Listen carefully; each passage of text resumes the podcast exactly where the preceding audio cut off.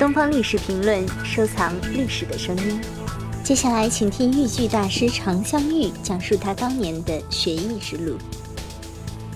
这个九岁时候学戏时候，是因为到了年纪要送童养媳。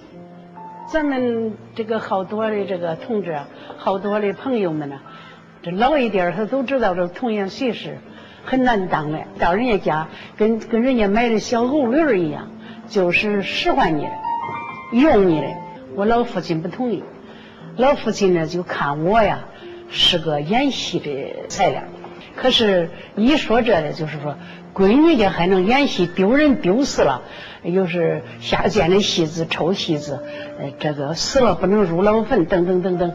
这我我那姑姑就说，千万是不能做这，跟我父亲就吵得很厉害。我也上去抱着老父亲的腿，就我非学戏不中。我老父亲说，那没办法了，这就我教吧。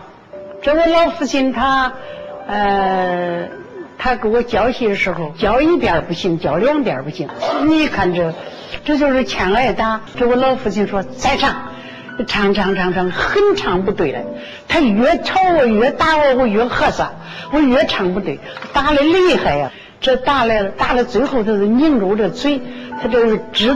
大拇指头到我这嘴里头就这样停住，你这嘴皮子咋不使劲儿？你的牙关咋不使劲儿？就是这，恁小一点，我这这劲儿咋使的不着呀？这打的太狠了，顺嘴流血。这这旁边坐的这个老乡们不愿意了，说这这就是人贩子。他说我父亲是人贩子。这当时的就几个那个农民呢，就是给他这个绑，给他弄住啊，三四个人。老父亲说：“我不是人贩子，我也不是要的，也不是谁的，是我的亲生闺女。人家不信，这又叫我去，我这脸呐、嘴啊都肿啊，我就扑腾跪那儿抱住俺爸爸，我说：这是我的亲爹啊，这是我的亲爹，恁不敢打他了呀，不能再打了。”这人家才相信，才把我这个父亲才卸下来。俺老父亲抱着我，老父亲说：“孩子，这戏咱不学吧。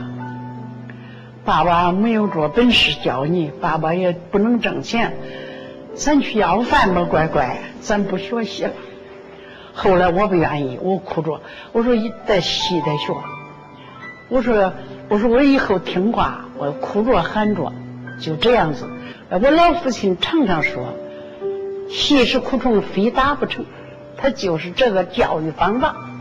这都是我老父亲在这个中间呢。